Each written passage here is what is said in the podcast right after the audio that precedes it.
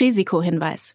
Die Inhalte dieses Podcasts dienen ausschließlich der allgemeinen Information und sind zum einen ohne Gewähr und zum anderen keine Empfehlung zum Kauf oder Verkauf bestimmter Finanzinstrumente. Es handelt sich hierbei nicht um Anlagevermittlung, Anlageberatung oder ähnliches. Ihr entscheidet selbst, was ihr macht. Backers Bets, der Investment-Podcast mit Jan Beckers.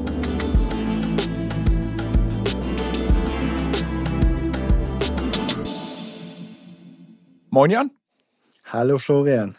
Ich muss ja sagen, wenn ich mir so anschaue, was in den letzten zwei Wochen, seitdem wir gesprochen haben, passiert ist, dann könnte man beinahe meinen, wir müssten eigentlich einen Daily Podcast machen. Es ist nämlich unglaublich viel passiert. Wir hatten extrem viele Earnings von den Big Tech Unternehmen, also Alphabet, Google, Meta, Netflix und Co. haben alle in den letzten zwei Wochen reported. Ähm, wir hatten ein bisschen aktuelle Geschehnisse aus China und über all diese Dinge würde ich ganz gerne mit dir in dieser Folge sprechen. Ich würde sagen, ohne große Vorrede, lass uns direkt reinsteigen äh, zum Thema Big Tech. Da hatten wir jetzt ein bisschen die Dynamik, dass fast alle durch die Bank abgeschmiert sind, jetzt mal Apple und Netflix außen vor genommen. Ähm, was ist da passiert? Wieso? Ja, also ich glaube, ähm, wir hatten verschiedene, äh, verschiedene Ereignisse dort. Wenn wir ähm, uns einmal Alphabet äh, angucken, dann war der Markt einerseits überrascht vom schwachen Werbemarkt und andererseits auch überrascht, dass man auf der Kostenseite nicht besser vorangekommen ist. Bei Meta muss man sagen, eigentlich ganz interessant, operativ, was jetzt, ich sag mal, ihre, ihre Nutzerzahlen angeht und auch was Reels angeht, sind sie eigentlich ja relativ gut sogar vorwärts gekommen. Der Markt war nur komplett enttäuscht davon, dass äh, Mark Zuckerberg voll seine Vision durchzieht und äh, eben einfach stark investiert, sowohl ins Metaverse als auch in AI. Und das hat den Markt an der Stelle durchaus äh, Angst eingejagt. Und insofern ging es für, für Metaverse an der Stelle, äh, für Meta an der Stelle tief runter. Wie schaut es denn da aus? Also wie blickst du denn auf Meta als solches? Ich meine, vor einiger Zeit hatten wir schon mal über das Unternehmen gesprochen. Äh, ich gehe mal davon aus, dass wir jetzt Leidensgenossen sind und den Dip, ich weiß gar nicht, äh, dass sie sind rund 20 Prozent, glaube ich, am Tag der Quartalszahlen abgeschmiert. Ähm, wie, wie geht man mit sowas um und bleibt ihr trotzdem weiterhin bullish bei der Aktie oder sagt ihr, nee, die Story ist an der Stelle kaputt und da lassen wir lieber die Finger von? Also das Erfreuliche ist, dass wir weder bei Meta noch bei Alphabet äh, investiert waren in unseren Fonds. Und der Grund ist nicht, dass wir generell langfristig nicht an diese Unternehmen glauben, sondern ähm, wir haben einfach einige Advertising-Daten uns im Vorfeld angeguckt. Und die haben uns ziemlich pessimistisch auf das, auf das Werbegeschäft im dritten Quartal gemacht. Und das heißt, wir haben an der Stelle einfach für unsere Fonds dort jegliche Exposure äh, eingehend in die Earnings in diesen Companies vermieden. Und das war an der Stelle sehr erfreulich. Ähm, wobei, wie gesagt, der, der Abverkauf bei Meta war jetzt am Ende gar nicht so Advertising getrieben. Das kam dann aus anderen Gründen. Aber insofern erfreulich, dass wir nicht dabei sind. Ähm, wir haben aber trotzdem auch in der Vergangenheit gesagt, eigentlich, wie ich auf das Unternehmen drauf gucke, ist ein bisschen eine Mischung aus. Du hast eigentlich das Kerngeschäft, was relativ stabil aktuell dasteht und wo ich durchaus dem Unternehmen zutraue, dass sie es in Zukunft auch wieder verbessern. Haben ja auch geschafft, in der Vergangenheit mit diversen Changes in den Formaten umzugehen. Und dann haben wir eigentlich das Metaverse und das kann man so ein bisschen betrachten wie eine Venture Capital Wette, ähm, wo man an der Stelle aber keinen Carry zahlt und nicht all die ganzen Gebühren, die es dort gibt. Insofern mittelfristig, glaube ich, äh, besteht eine gute Chance, dass es aufgeht und wir werden uns auch überlegen, äh, wann wir dort äh, wieder einsteigen. Aber erfreulicherweise haben wir nichts von diesem Drop derzeit gerade mitgemacht. Na toll, und sowas sagst du mir jetzt erst nach dem Drop, weißt du? Also, äh, da hätte man ja mal meinen können, dass ich noch einen Anruf von dir bekomme. Äh, wer so einen Podcast-Co-Host hat, der braucht keine Feinde, um es jetzt mal etwas pointiert zu formulieren.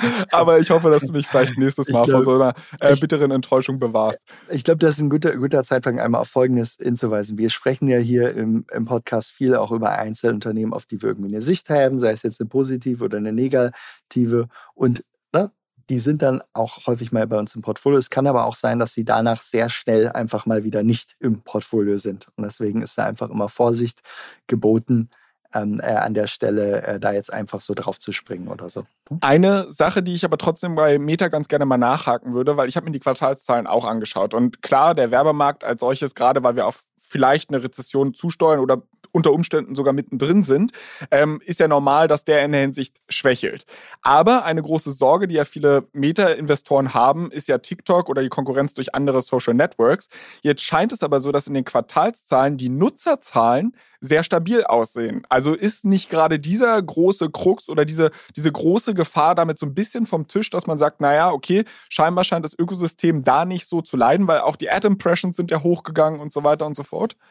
Sie sehe ich grundsätzlich ähnlich und deswegen, also wir waren zum Glück nicht investiert. Ich hätte aber auch nicht gesagt, dass die Aktie auf diese Zahlen und auf diese Ergebnisse so hätte fallen sollen.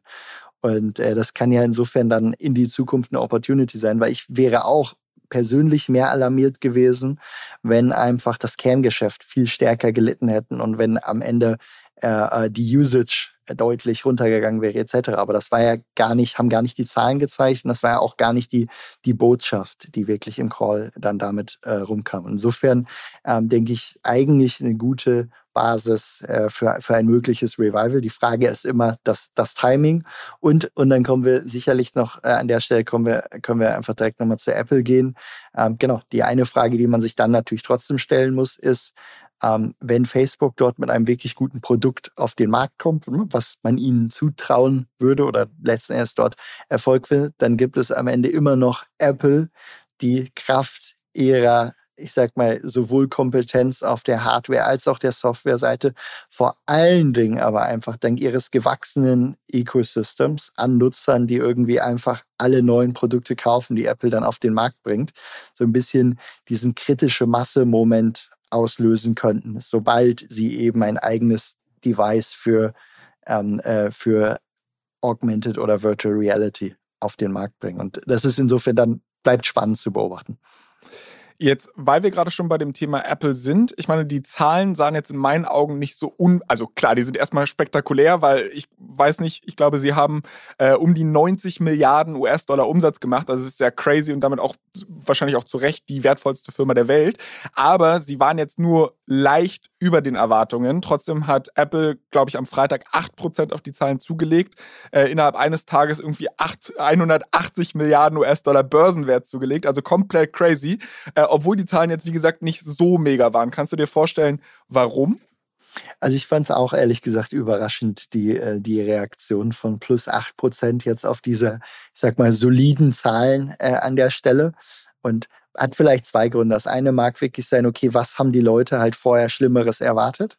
Und das andere, manchmal hat es sowas auch, ich sag mal einfach, äh, ein, ein, paar, ein paar andere oder eher taktischere Gründe. Es kann beispielsweise sein, dass am Ende ein Apple etwas ist, was auf einmal alle Fondsmanager äh, als irgendwie die Top-Aktie, die jetzt sich, die einzige große Aktie eigentlich, die jetzt nicht massiv äh, eingebrochen ist, irgendwo viele Fondsmanager das Gefühl hat, die müssen sie jetzt unbedingt auch in ihrem Portfolio haben äh, und, und das dann ihren Investoren reporten können. Während dann wiederum so etwas wie Meta, das sieht halt jetzt einfach doof aus, wenn man das im Portfolio hatte. Das wird dann einfach von manchen Fonds auch nochmal zusätzlich abverkauft in, in so Situationen, weil es einfach doof aussieht, wenn man da drin äh, ist. Und das verstärkt dann einfach solche Effekte an, an, der, an der Stelle. Ähm, hat jetzt aber auch langfristig so etwas nicht immer dann mit fundamentalen Daten zu tun ne? und korrigiert sich dann im Laufe der Zeit auch wieder. Man muss aber trotzdem einfach nochmal sagen, ne? Apple hat einfach, ich sag mal, es geschafft, ein wirklich beeindruckendes stabiles Ökosystem auf die Beine zu stellen, dass sie eben auch in dieser Wirtschaftslage es dann schaffen, anders eigentlich als fast alle anderen wirklich solide Zahlen zu, zu reporten. Und ja, insofern äh, Danke für den wir Seitenhieb. Haben, wir, wir, haben Apple leider nicht im Portfolio gehabt an der Stelle. aber, aber danke, danke nochmal für den ja. Seitenhieb von wegen Meta jetzt im Portfolio sieht doof aus. Äh, Habe ich verstanden. ähm, aber gut, äh, trotzdem eine Sache, die mich zu Apple noch interessiert. Ähm, wie beurteilst du die Abhängigkeit vom iPhone? Weil ich meine, das ist so für die Hälfte des Umsatzes verantwortlich es sieht jetzt nicht danach aus, dass irgendjemand kommt und ein neues Produkt auf den Markt wirft, was jetzt das so schnell ersetzt. Und wahrscheinlich altert dieser, diese Aussage sehr schlecht. Aber ähm, ja, ist für dich diese Abhängigkeit vom iPhone ein Problem oder siehst du da so schnell niemanden, der das angreifen kann? Also ich glaube einfach, dass das Smartphone ist natürlich das zentrale Technologietool der Menschheit gerade. Ne? Und als solches ist es irgendwo auch klar, dass äh, Apple seinen Großteil seiner Umsätze weiterhin damit erzielt. Aber am Ende muss man ja sagen, die ganzen anderen Umsätze sind ja dazu irgendwie connected. Die Leute kaufen die Kopfhörer von Apple, weil sie dort im Ökosystem sind. Ne? Und die kaufen die Software und äh, kaufen sich vielleicht dann auch noch Apple Music etc., weil sie einmal in diesem Ökosystem sind. Und dass sie das in dieser Komplettheit haben, das ist letzten Endes die, die Stärke von Apple, die am Ende auch die Mode an der Stelle wirklich stark einnehmbar macht. Insofern glaube ich, ja, wenn die Smartphone-Umsätze total einbrechen würden, dann hätten sie ein, ein, ein sehr großes Problem. Andererseits müssen wir uns fragen, ähm, genau, wer könnte sie jetzt gerade an der Stelle wirklich davon ablösen?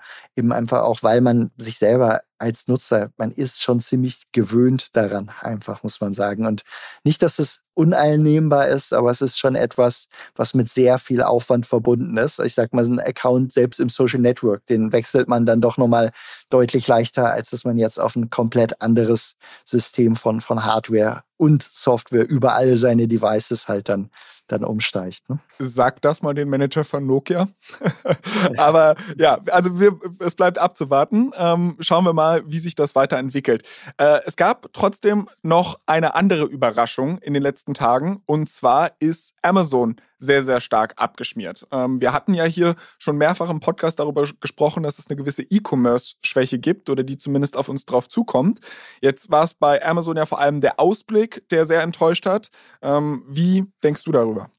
Ich glaube, bei Amazon ähm, sind es eigentlich zwei Sachen. Das eine ist E-Commerce. Ne? Wie lange braucht es eigentlich noch, sich zu erholen? Vor allen Dingen, die haben einfach so viel in Kapazität investiert äh, in der Corona äh, äh in der Corona Hochzeit, ne? dass man jetzt irgendwo in diese Skal in, diese Skaleneffekte einmal reinwachsen müsste und dann würden die Zahlen ganz gut aussehen. So, jetzt ist das Wachstum aber einfach viel langsamer gewesen als geplant. Ähm, und jetzt muss sich Amazon einfach noch länger damit etwas rumplagen, ähm, bevor sie dann aber sicherlich auch wieder äh, gut aussehend da rauskommen. Ich glaube, das zweite Thema an der Stelle ist aber eins, was viele auch große Plattformen äh, jetzt an der Stelle betrifft. Und das betrifft nicht nur Amazon, das ist auch die Frage bei Microsoft. Eigentlich haben fast alle großen Plattformen äh, zuletzt auch verringerte Margen ähm, reported insgesamt, auch was das Cloud-Geschäft angeht. Und die grundlegende Frage, die man sich jetzt da einmal stellen muss, ist, sind wir inzwischen einfach in einem fortgeschrittenen Stadium des digitalen Wettbewerbs, wo die Margen vieler Unternehmen runtergehen, weil sie sich jetzt alle gegenseitig in die Quere kommen.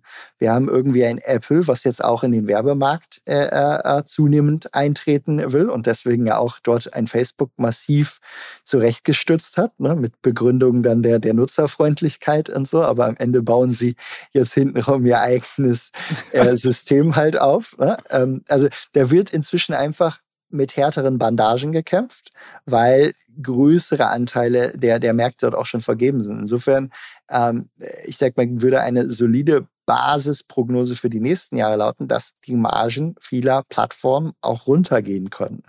Und die Frage an der Stelle ist auch, ich sag mal, sowohl für Amazon als auch für Microsoft, müssen die Margen im Cloud-Geschäft eigentlich so hoch bleiben, wie sie es gerade sind. Ne? Google investiert massiv, äh, ist auf jeden Fall dort äh, äh, sehr entschlossen, äh, sich da rein zu kämpfen, ähm, auch damit sie ihre AI-Vormachtstellung nicht äh, zu verlieren. Dafür ist am Ende ganz wichtig, dass sie einfach einen großen Footprint in vielen Unternehmen haben.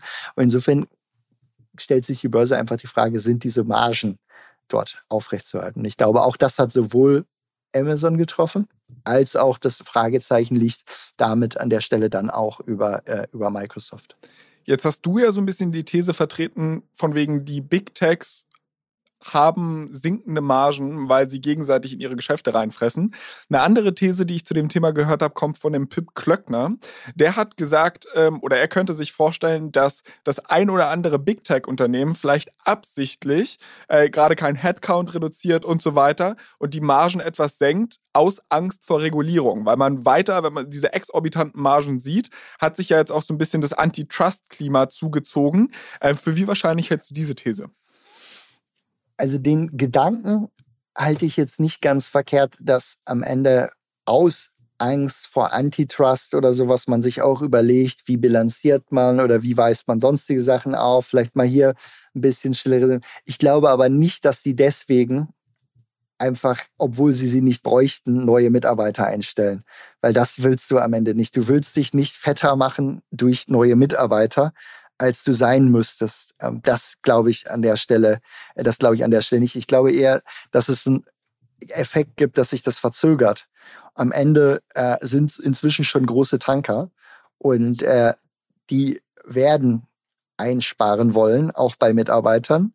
Äh, und auch ein, äh, ein äh, Meta hat es ja angekündigt, auch ein Google arbeitet da dran, wie man auch, auch hinter den mit Kulissen mitkommt. Ich glaube, der Effekt, dass sie Einstellungen verringern, auch irgendwie neue Stellen nicht mehr besetzen, das braucht einfach Zeit. Das heißt, das sehen wir wahrscheinlich dann eher in 2023 und das sollte dann auch erstmal die, die Margen dieser Unternehmen wieder deutlich, äh, deutlich verbessern können, einfach, dass sie weiter wachsen, ohne dass sie einstellen. Ich glaube trotzdem, strukturell das Thema wird bleiben, der Wettbewerb für alle nimmt zu und die Frage ist einfach, wer kann in welchen Geschäftsbereichen zukünftig wie Hochmargen erzielen. Das, das glaube ich, wird bestehen bleiben. Und das ist jetzt eine Frage, wo man jetzt keine ganz eindeutige Antwort drauf geben kann, aber wo äh, ich sagen würde, grundsätzlich sollte die Richtung dort nach unten sein.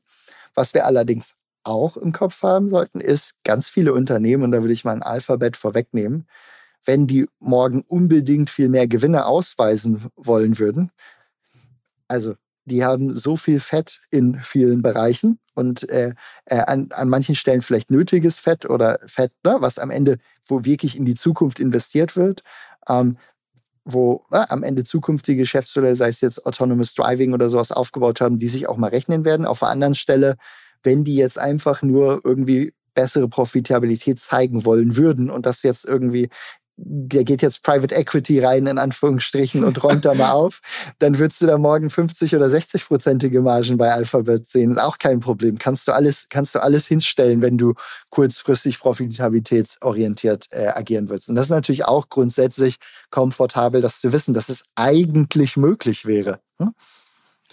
Jetzt hattest du schon zwei Themenbereiche so ein bisschen gestriffen, wo ich ganz gerne nochmal nachhaken würde, und zwar Microsoft und das Cloud-Geschäft. Also die Microsoft-Zahlen waren ja vergleichsweise noch ganz okay, äh, aber das Cloud-Geschäft hat ein bisschen nicht nur bei den Margen gelitten, sondern vor allem auch beim Wachstum gelitten. Also lag unter den Erwartungen. Ähm, ist der große Cloud-Hype jetzt an der Stelle vorbei und wird es zum Problem von Microsoft? Oder sagst du, naja, also so ein bisschen Abweichung, drei, vier Prozent in jede Richtung, das hat man halt, aber grundsätzlich stimmt die Richtung? Nein, ich glaube nicht, dass, dass äh, die, die, das große Cloud-Wachstum an der Stelle jetzt irgendwie komplett vorbei ist oder sowas. Klar, am Ende im Laufe der Zeit, je größer die Unternehmen werden, desto äh, na, am Ende einfach mathematisch bedingt die Wachstumsraten müssen irgendwann äh, zurückgehen. Ähm, Trotzdem äh, äh, glaube ich, da ist noch ein langer, langer Wachstumsweg vor denen. Ähm, äh, ich glaube, du wirst jetzt aber in diesem konjunkturellen Umfeld einen Effekt sehen, dass einfach viele Unternehmen dann schon einfach auch sparen, wo sie können. Und äh, das haben sie auch im Call gesagt. Deswegen haben sich einfach viele Unternehmen irgendwie etwas effizienter dort aufgestellt, hier und dort Kosten eingespart. So, und dann siehst du das irgendwo mit ein paar Prozent, die es gerade im Wachstum einfach dort wegnimmt. Aber es ist jetzt, glaube ich, keine, nichts, wo wir sagen müssen, langfristig irgendwie, okay, Cloud-Wachstum als solches ist tot. Ich würde sagen, Wachstum äh, wird noch lange weitergehen. Die Frage ist einfach, wer kann sich dort künftig welche Marge rausschneiden, die, glaube ich, die spannendere und noch ungeklärtere Frage ist. Okay, um unseren Big Tech Rundumschlag vielleicht mal so hier abzuschließen, fehlen ja noch so ein, zwei Titel, über die wir noch nicht gesprochen haben, die aber in den letzten zwei Wochen für sehr viel Aufmerksamkeit gesorgt haben. Das ist einmal Tesla, die äh, ja eigentlich dem Aktienkurs beim Verfall zusehen können. Äh, da gibt's halt Snapchat, die sind zum dritten Mal in Folge extrem äh, abgestürzt in diesem Jahr. Und es gibt Netflix und da gab's mal eine positive Überraschung, denn die konnten ordentlich zulegen. Ähm, wie ist dein Blick auf Netflix? Genau, ich meine, Netflix, muss man sagen, ist ja auch von Big Tech so mit, also mit als erstes irgendwo abgestürzt. Ne? Und hat ja diesen Double äh, äh Dip äh, mit äh, zweimal äh, sehr, sehr äh, stark verfehlten Earnings. Und jetzt kann man sagen, die haben sich jetzt eigentlich wieder gut gefangen, konnten am Ende entgegen dieser dann ja sehr negativ gewordenen Erwartungen ähm, wieder zulegen. Ähm, und scheinen dort jetzt wieder auf einem, auf einem ganz soliden Track zu sein. Ähm, man muss trotzdem dazu sagen, auch für Netflix gilt, wenn man sich einfach den Wettbewerb anguckt, den sie inzwischen haben, und das ist einerseits Disney, die einen echt guten Job machen, und dann aber natürlich auch die ganzen anderen großen Plattformen, sei es Apple, Amazon etc. Ähm, der Wettbewerb für ein Netflix nimmt zu. Und das, wofür irgendwo vielleicht vor, vor fünf, sechs, sieben, acht Jahren mal die, die, die Aus, wo Netflix die Ausnahmeerscheinung war und sie irgendwie etwas gemacht haben, was kaum jemand anders konnte, ähm, kann man jetzt sagen, ne, sie machen etwas, was sie recht gut machen, aber viele andere sind ihnen auf den Fersen. Und insofern äh, schön, dass die Aktie jetzt wieder äh, hochging, äh, haben wir auch im Portfolio gehabt, aber äh, trotzdem so ein bisschen dieses, diese, dieser Glaube, okay, Netflix baut sich da so ein Quasi-Monopol auf und da kommt keiner mehr dran, der ist, äh, der bleibt, glaube ich, trotzdem auf jeden Fall verloren. Du hast gerade gesagt, Netflix im Portfolio gehabt, heißt, ist nicht mehr drin oder ist immer noch drin? Ist, äh, ist immer noch drin. Ist immer okay. noch drin. Also es kann da schon noch gut weiterlaufen, aber es ist einfach so ein bisschen die Frage, ne, wie monopolartig sind sie aufgestellt? Nein, sie sind absolut nicht monopolartig aufgestellt. Okay, dann lass uns mal, wie versprochen, den Big Tech-Rundumschlag beenden und zu unserem letzten Themenblock übergehen. Nämlich gab es in den letzten äh, Wochen auch nochmal ein größeres Ereignis in China, nämlich den National Congress. Und da hat ja äh, Xi Jinping seine Macht halt nochmal verfestigt, zementiert. Ähm, was bedeutet das jetzt für Aktionäre, die in China investiert sind? Was bedeutet das für euch? Mhm. Genau, also er hat auf jeden Fall seine Macht nochmal zementiert, indem er einfach mehr seiner ganz treuen, loyalen Supporter in seine engsten Gremien mit, mit reinnehmen konnte ähm, und indem er einfach auch für jeden sichtbar weltweit gemacht hat, wer dort das Sagen hat. Es gab dieses eine sehr prägnante Bild, als er den vorherigen Staatschef, den Hu Jintao, vor versammelten Medien quasi aus dem Kongress hat abführen lassen, äh, begleitet von zwei Männern in schwarzen Anzügen. Das waren recht starke Bilder, die dort Dem um die Welt ging's gingen. wohl nicht gut, habe ich gehört. Dem ging es wohl nicht gut. Deshalb ist er äh, raus begleitet worden. Interessante, interessante Interpretation. ähm, kann man sich ja mal angucken, die, die Bilder, und dann mag jeder sein, sein eigenes, äh, sein eigenes äh, Bild sich davon machen. Was man sagen kann, diese Bilder haben erstmal die Märkte geschockt äh, kurzfristig. Es ging dann auch direkt danach, gab es einen Handelstag, wo es einfach ganz massiv für chinesische Aktien runterging. Ähm, inzwischen mit etwas Abstand dazu haben sich die Märkte eigentlich äh, äh zum Teil wieder erholt und schauen jetzt eher auf die konkreteren Fragen. Ähm, wird China möglicherweise seine stringente Covid-Politik lockern. Da gab es heute beispielsweise ein Gerücht, dass dort jetzt ein Gremium gibt, was prüft, wie die das jetzt machen. Das hat die Märkte dort äh, einmal gut nach oben geschickt. Ähm, und ich glaube, das wird jetzt das Wichtigste sein mit Blick auf China, auf die tatsächlichen Schritte zu schauen, die diese Regierung dort jetzt ergreift. Klar ist, ähm, wirtschaftlich, äh, China es geht, hat, also der Wachstumsmotor in China brummt auch nicht mehr so. Das heißt, sie haben jetzt viel zu tun, eigentlich das wirtschaftliche Wachstum wieder in Gang zu bringen. Ähm, und äh, äh, insofern ähm, äh, dürfen wir durchaus gespannt erwarten, was tun sie an der Stelle. Äh, Im Dezember gibt es noch mal ein, zwei Schlüsseltermine, wo man beobachten kann, wie sie sich verhalten. Ähm, und bis dahin fühlen wir uns mit unseren beiden chinesischen Titeln, die sehr günstig sind, sehr defensiv aufgestellt sind und die vor allen Dingen auch nur in China Business machen, beziehungsweise in Südostasien ähm, äh, relativ gut positioniert und gehen davon aus, dass beide Companies eigentlich ganz gute Earnings auch in den nächsten Wochen zeigen sollten. Für alle, die sich jetzt fragen, was es mit diesen Companies auf sich hat, wir haben vor ein, zwei Folgen schon mal etwas expliziter darüber gesprochen oder etwas ausführlicher darüber gesprochen. Das heißt, es lohnt sich da einfach vielleicht reinzuhören. Ich werde einen Hinweis zu der entsprechenden Folge dann auch in die Show Notes tun und dann sieht jeder, äh, welche Folge ich jetzt eigentlich meine. Eine Sache, die mir gerade noch einfiel, wo du darüber gesprochen hast, ist ja diese Zero-Covid-Policy ähm, von China, die ja nicht nur China betrifft, sondern im Endeffekt das Potenzial hat, unsere globalen Supply Chains lahmzulegen. Und du hattest gerade auch schon darüber gesprochen, ähm, dass er ja sein Gremium mit sehr loyalen Supportern vor allem besetzt hat. Und unter anderem eine Beförderung ist mir aufgefallen, nämlich die von Li Xiang. Äh, das ist jetzt der zweitwichtigste Mann in dem Staat und war eigentlich oder ist ähm, der zuständige Parteisekretär der Stadt Shanghai und hat dort eigentlich für zwei Monate die komplette Stadt lahmgelegt, weil er 25, Menschen, 25 Millionen Menschen in den Lockdown geschickt hat. Also ist das wirklich ein Signal, dass die Zero-Covid-Policy in China gelockert werden sollte? Oder zeigt das nicht eigentlich, wir werden weiter diesen Kurs fahren und obwohl wir in Shanghai vielleicht ein paar Fehler gemacht haben, äh, es wird nicht anders laufen? Ich glaube nicht, dass er im Speziellen dahinter steht, dass er die Covid-Politik noch viel mehr verstärken will. Ich glaube trotzdem an der Stelle, ähm, aktuell wir dürfen alle oder wir sollten alle nicht damit rechnen, dass China jetzt ganz früh dort wieder vollständig aufmacht, auch wenn man es sich wünschen sollte. Äh, und trotzdem, es gab jetzt diese ersten Anzeichnungen von Hoffnung, dass sie darüber nachdenken, wie können sie wieder eröffnen. Und ähm, ja, da müssen wir es, glaube ich, stehen lassen. Und äh, ja, alles andere wäre Spekulation. So, jetzt aber letzte Frage aus wirklich so einer Vogelperspektive einmal. Die Tatsache, dass wir jetzt gesehen haben, dass diese Zero-Covid-Policy in China dazu geführt hat, dass sie unsere Lieferketten lahmlegen kann und auch, dass teilweise äh, Entscheidungen dort sehr politisch getroffen werden, auch wirtschaftliche Entscheidungen sehr politisch getroffen werden, hat ja dazu geführt, dass viele westliche Unternehmen sich nach Alternativen ähm, in der Lieferkette umschauen, dass äh, teilweise Produktionsstandorte nach äh, Südostasien verlegt werden, dass sie nach Indien verlegt werden und so weiter und so fort. Wie, was bedeutet das für die Globalisierung und wie guckst du da insgesamt auf die Weltwirtschaft? Ist das eine positive Entwicklung? Ist das etwas, wo du sagst, ha, das wird für Unruhe sorgen oder äh, ein, zwei Worte vielleicht dazu? Ja, also ich glaube insgesamt, äh, es ist natürlich für die Weltwirtschaft äh, wirklich nachteilig, dass wir jetzt so ein bisschen diese, äh, diese Regionalpolitik an der Stelle haben, dass man seine äh, äh, Lieferketten vielleicht nur noch in befreundeten Staaten ansiedeln kann und einfach in diesen Blöcken denken muss.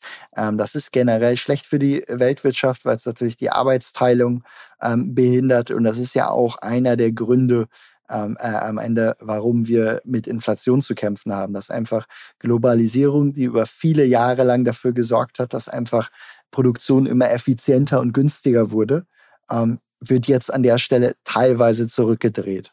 So, wenn man jetzt als Investor darüber nachdenkt, dann muss man sich natürlich fragen, wer profitiert denn jetzt eigentlich gerade davon? Und äh, ich weiß von vielen Unternehmen, die einfach aus China einen Teil ihrer Produktion wegentwickeln wollen, die gehen beispielsweise nach Indien oder noch konzentrierter, weil kleineres Land, nach, äh, nach Vietnam dann müssen wir vielleicht mal eine Special-Folge über Indien und Vietnam machen, um da die vielversprechendsten Investment-Opportunities äh, vielleicht zu scouten oder zu besprechen. Aber dafür wird der Space in dieser Folge nicht mehr ausreichen. Deshalb würde ich dich an dieser Stelle einfach mal entlassen. Ich sage wie immer ein dickes, dickes Dankeschön an dich. Äh, an unsere Hörer wie immer der obligatorische Hinweis, wenn ihr Fragen habt, Themenwünsche, Feedback und so weiter, dann schickt uns die gerne an backers-bets at financeforward.com. Ansonsten freuen wir uns natürlich über Bewertungen auf Apple und Spotify. Sehr gerne mit fünf Sternen, wenn ihr wollt. Äh, und Jan, ich habe es gerade schon mal gesagt, ich mache es der Vollständigkeit halber nochmal. Vielen, vielen Dank und ich freue mich auf in zwei Wochen. Also bis bald, Florian. Ciao, ciao.